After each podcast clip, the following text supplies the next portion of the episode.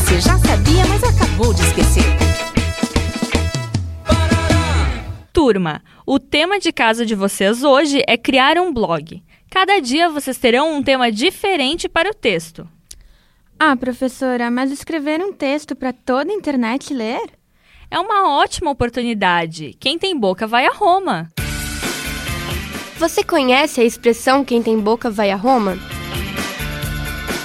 Na verdade, a expressão original é quem tem boca vai a Roma, de vaiar.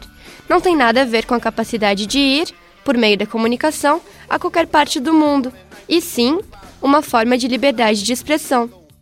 Ah, professora, quero fazer não. É uma pena. Quem tem preguiça fica com zero.